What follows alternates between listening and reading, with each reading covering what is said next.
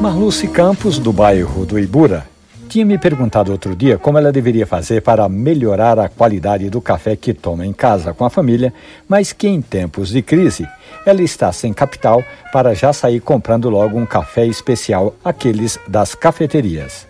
A costureira contou que as filhas e o marido vêm fazendo pressão para ela dar uma melhorada no café da manhã e Marluce até já incrementou a mesa.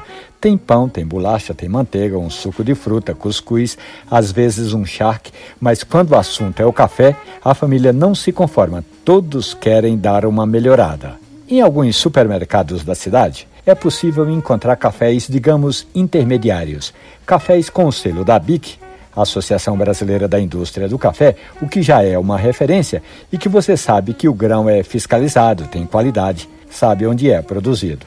Com o tempo, Marluce, as filhas e o marido vão querer dar um salto ainda maior e aí já é bom você ir se preparando. Esse é um bom processo.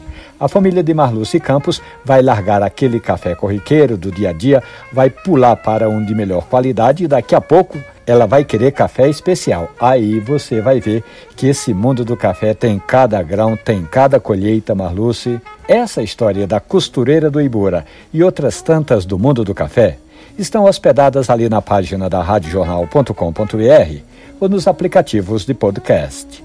Café e conversa. Um abraço, bom café.